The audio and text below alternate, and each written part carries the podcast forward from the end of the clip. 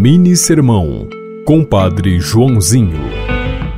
Sentir compaixão é sintonizar nossos afetos com as dores e sofrimentos do irmão e amar de modo solidário. Jesus nos ensinou a ser nobre com o pobre. Nos ensinou a olhar para o outro que precisa de ajuda e não ficar apenas no sentimento. Não ser apenas alguém que ama de modo afetivo.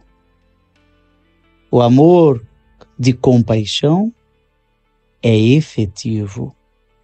Foi assim que Jesus fez ao longo de sua vida, com tantas pessoas que tinham fome, que tinham doenças, que precisavam de uma palavra Jesus olhou para elas com compaixão